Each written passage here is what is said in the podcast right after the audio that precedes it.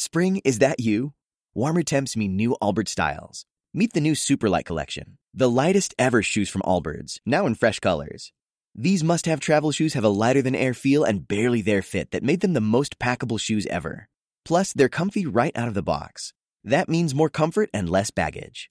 Experience how Allbirds is redefining comfort. Visit allbirds.com and use code SUPER24 for a free pair of socks with a purchase of $48 or more. That's A L L B I R D S.com, code SUPER24. Dixo presenta Factor Kaiser con Max Kaiser. Dixo is back. Una nueva manera de acercarse a la realidad y de buscar la verdad. Información trascendente. Factor de cambio. Factor Kaiser. Hola, yo soy Max Kaiser. Este es el episodio número 13 de Factor Kaiser. Hoy vamos a revisar tres temas que son importantísimos en el ejercicio normal de una democracia. Tema número uno, 5 de febrero. ¿Qué se celebra? No, no es un día más del presidente. Tema número dos, el fracaso rotundo en la estrategia contra el huachicol. Y tema número tres, el plan B de López sí afecta tu credencial de elector y la equidad en la competencia. Acompáñame a verlos. ¿Qué celebramos el 5 de febrero de cada año? Y no, no celebramos al presidente.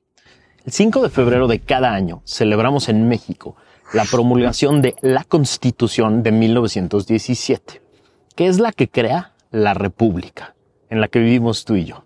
Una república constitucional, laica, federal y democrática. Eso es lo que somos. Así nos describe el artículo 40 de la Constitución. Cito, es voluntad del pueblo mexicano constituirse en una república representativa, democrática, laica y federal, compuesta por estados libres y soberanos en todo lo que concierne a su régimen interno. Cierro, la cita del artículo 40. Vamos un término a la vez. República.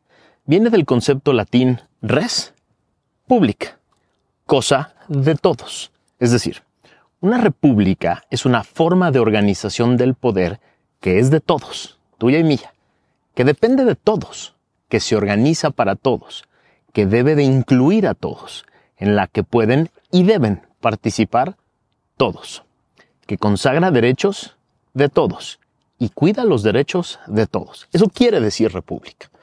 Constitucional quiere decir que se organiza, organiza, a través de un documento básico, supremo, acordado por todos y aceptado por todos quienes pertenecemos a esa república. En ese documento se establecen básicamente tres cosas.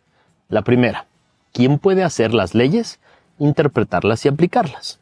La segunda, cómo se pueden hacer las leyes, interpretarlas y aplicarlas. La tercera, cuáles son los límites mínimos y máximos para hacer, interpretar y aplicar las leyes. Así de sencillo. Esas tres cosas genera la Constitución. Laica quiere decir que no existe ninguna religión de Estado y que el Estado, a través de sus instituciones, no puede tratar de imponer una visión religiosa, ni puede basar sus funciones o preceptos a través de una religión. Federal quiere decir que existen cuatro órdenes de gobierno. El nivel constitucional, orden constitucional, el federal, el local y el municipal. Y que cada uno tiene funciones y facultades dadas por la Constitución que no puede ser invalidadas o invadidas por otro orden, pero que pueden y deben sobre todo colaborar entre todos para resguardar la unión. Democrática quiere decir que la Constitución establece formas de participación en las decisiones del poder de todos los ciudadanos, ya sea a través de forma directa o a través de la representación por la que votamos, y que todas las autoridades están sometidas a la ley y ejercen sus funciones respetando estrictamente la división de poderes y el principio básico de legalidad que es que solo pueden hacer aquello para lo que están expresamente facultados. Esto es lo que celebramos el 5 de febrero de cada año. Celebramos que México decidió hace muchas décadas, hace más de un siglo, conformar una república democrática sometida a la Constitución. Celebramos que los poderes están sometidos a las leyes, sometidos a la Constitución y son independientes entre sí para evitar la concentración de poder y el abuso de poder. Celebramos que la norma suprema no solo le pone límites claros al ejercicio del poder de todos los servidores públicos, sino que además nos dota a nosotros los ciudadanos de instrumentos específicos para evitar y sancionar los abusos de poder. Celebramos también que finalmente dejamos muy atrás esa época en la que el titular de un poder se sentía no solo por encima de los demás, por encima de la Constitución, por encima de los demás poderes, sino sentía que tenía poder ilimitado sobre ti, sobre mí, sobre los ciudadanos. Eso celebramos, pero no todos lo entienden, porque no todos la han leído, no todos han leído la Constitución, aunque sea una vez. No todos entienden esto porque creen que es otro día más para celebrar y aplaudir al presidente. ¿No entienden esto quienes creen normal hacer a un lado a los representantes de los otros poderes, del Poder Judicial y del Legislativo, para privilegiar a los representantes de las Fuerzas Armadas y sentarlos al lado del presidente? ¿No entienden esto quienes creen que los miembros de los otros dos poderes deben rendirle alguna especie de culto especial al titular del Ejecutivo? ¿No han leído la Constitución quienes creen que seguimos en ese pasado priista en el que el presidente de la República era la representación de todos los ciudadanos y nosotros éramos súbditos de ese presidente. ¿No entienden esto quienes creen que los ciudadanos de una república debemos bajar la cabeza cuando el titular temporal del Poder Ejecutivo dice, no me vengan con el cuento de que la ley es la ley? Tema número dos el rotundo fracaso en la estrategia contra el huachicol. Eran principios del sexenio. El presidente López cantaba su primera gran victoria anticipada. Esto al declarar que estaba acabando con el huachicol, luchando eficazmente contra el huachicol. ¿Qué es esta práctica de robarle combustibles a Pemex para venderlos en el mercado negro, para que los utilice el crimen organizado, para movilizarse por todo el país? Hoy nos enteramos, por una nota de imagen digital, que su estrategia de inicios de sexenio, que incluyó, entre otras cosas, la compra de unas pipas que Chelo Ebrard y otros secretarios fueron a negociar en una oscura y secreta compra en Nueva York, en la que tú y yo no sabemos qué sucedió, esa estrategia fue un rotundo fracaso. De acuerdo con un último informe nacional de seguridad, es decir, datos duros, durante el año pasado se desviaron al mercado negro un promedio de 6.000 barriles por día de la infraestructura de Pemex. Esta cifra representa un aumento de 69.4%, es decir, 2.500 barriles por día más en comparación a los 3.600 barriles por día que en promedio fueron robados en 2021. Según el informe de Pemex, este último reporte, al cierre de septiembre del año pasado se detectaron más de 10.000 tomas clandestinas, lo que demuestra que el problema no solo no se ha podido resolver, sino que además sigue en aumento. La cifra representó un 25% más o 2.000 tomas clandestinas más a su red de ductos si se compara con las 7.900 tomas del mismo periodo del 2021. Hidalgo, Estado de México, Puebla, esos son los focos rojos donde se concentra el mayor número de estos delitos. El gobierno había presumido con bombo y platillo una disminución en la cantidad de barriles diarios robados y en la cantidad de tomas clandestinas en 2020 y en 2021. Pero como ya sabemos, como pasó en el resto de los delitos, esa disminución parecía explicarse mucho más por la pandemia y por el encierro que por el, el, éxito de las estrategias o políticas de gobierno. Apenas regresamos tú y yo a nuestra normalidad en 2022 y el robo de combustibles también regresó a su normalidad. ¿Qué implicaciones tiene esto para ti? Son tres. Primero, el aumento del precio de la gasolina. Los empresarios gasolineros aseguran que entre las principales consecuencias de este delito si no se combate de manera eficiente, es un posible aumento en los precios a los consumidores finales, porque estos empresarios dicen tienen que pagar seguridad privada y esto es un costo adicional y ellos no están dispuestos a absorberlo de manera completa. Al final lo vamos a pagar tú y yo. Segundo, más recursos públicos perdidos de tus impuestos que se esfuman en lugar de poder ser utilizados en la salud o en la educación. Y tercero, más recursos para el crimen organizado, que utiliza gasolina robada para sostener su operación, es decir, para moverse por todo el país y generar la inseguridad y la violencia que nos afectan a ti y a mí. Tema número 3. El plan B de López sí pone en riesgo tu credencial de elector y la equidad en la competencia. A ver, ¿por qué crees que los bancos y todo tipo de instituciones prefieren tu credencial de elector para identificarte que cualquier otro documento? Es muy sencilla la explicación. Porque el INE lleva años construyendo un sistema seguro, sólido y eficaz para generar un instrumento capaz de asegurar que quien aparece ahí en la foto, en esa foto de la credencial, corresponde a los datos que ahí se describen y además esa puede identificar a la persona que la aporta. Es así de fácil.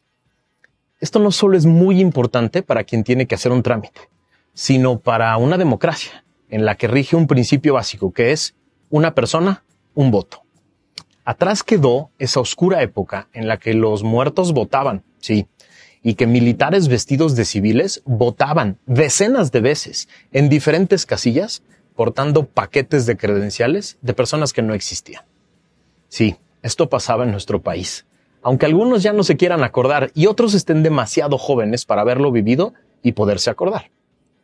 En una de las partes más antidemocráticas de su reforma, López y su partido pretenden desaparecer 900 módulos del INE distribuidos por todo el país en los que se atiende en promedio a 500 personas por oficina por día y las pretende ubicar en oficinas de gobierno. Mira qué cómodo. Mira lo que chistosito me salió. Es decir, el gobierno quiere que este proceso de altísima sensibilidad personal y política se ubique en sus instalaciones y sea operado por sus funcionarios, con sus sistemas, con sus máquinas. Esto es literalmente matar uno de los instrumentos más importantes que tenemos los mexicanos que es nuestra credencial de elector, y poner en manos del gobierno el sistema que genera el padrón electoral, que es la lista agregada de todos los que tenemos una credencial para votar. ¿Te imaginas todas las implicaciones que esto tiene? A ver, el partido en el gobierno, uno de los competidores en las elecciones del 2023 y 2024, en control del instrumento individual de votación y de la lista que conforma el padrón, con todos los datos personales tuyos y míos? No, esto es absolutamente inaceptable. No solo lo digo yo, lo dice Ub Kid Espadas, que es uno de los consejeros que propuso Morena. Él asegura que la instalación de un módulo en oficinas de gobierno significa no tener el control del sistema. Cito. Más allá del control de los espacios está el hecho de que los materiales quedarán bajo el resguardo de un gobierno, sea federal o local, según donde se negocie el arrimo padrones electorales, listas de electores, material de registro, formatos de credenciales y otros materiales que están debidamente resguardados hoy por el INE en locales adecuados y con personal técnico, profesional y especializado en las tareas que realiza. Cierro cita. Eso fue lo que dijo el consejero Espada Zancona. Él hace hincapié en que el instituto hoy garantiza que tu credencial que produce el INE y entrega de manera legítima y legal, con todos los controles, tiene la seguridad que se requiere. Todo esto, toda esta reforma, se hace con el pretexto de la austeridad. Y podemos asegurar que se trata de un burdo pretexto, porque tú y yo ya platicamos en este espacio que en apenas tres años este gobierno, Pemex, ha perdido un billón de pesos y que los sobrecostos de las obras emblemáticas de este gobierno ascienden a 500 mil millones de pesos. Es decir, con las pérdidas de Pemex y los sobrecostos de sus obras, es decir, 1.5 billones de pesos, se pagaría la operación total del INE, que son 14 mil millones de pesos de presupuesto para este año, para los próximos 71 años. Sí, la austeridad es un pretexto. Que no te mientan, no es ahorro, es un burdo intento de capturar el sistema electoral. Con lo que Pemex ha perdido y con los sobrecostos de sus obras, se pagarían 71 años del INE. Por eso no te dejes engañar. Tenemos que pelear esta batalla. Tenemos que hacer todo lo posible porque el INE se mantenga autónomo, porque las oficinas del INE se mantengan con servidores públicos de altísimo nivel profesional que hacen su chamba y la hacen para que tú y yo no solo tengamos un instrumento de identificación para trámites, sino que tú y yo nos aseguremos de que solo hay un voto para cada mexicano y que el agregado de los votos de todos los mexicanos son los que van a definir las elecciones. De eso nos tenemos que asegurar, porque si no perdemos nuestra democracia. Muchas gracias por haberme acompañado y como siempre te pido que me ayudes a compartir esto por todos lados. Es muy importante que todo México sepa que está en riesgo nuestra democracia, pero que si participamos, que si le entramos a estos temas, tú y yo la podemos salvar. Muchas gracias por haberme acompañado. Nos vemos la que sigue.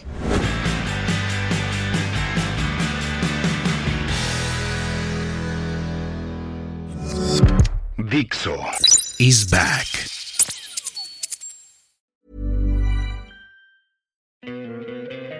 ¿No te encantaría tener 100 dólares extra en tu bolsillo? Haz que un experto bilingüe de TurboTax declare tus impuestos para el 31 de marzo y obtén 100 dólares de vuelta al instante. Porque no importa cuáles hayan sido tus logros del año pasado, TurboTax hace que cuenten. Obtén 100 dólares de vuelta y tus impuestos con 100% de precisión, solo con Intuit TurboTax. Debes declarar para el 31 de marzo. Crédito solo aplicable al costo de la presentación federal con TurboTax Full Service. Oferta sujeta a cambios o cancelación en cualquier momento.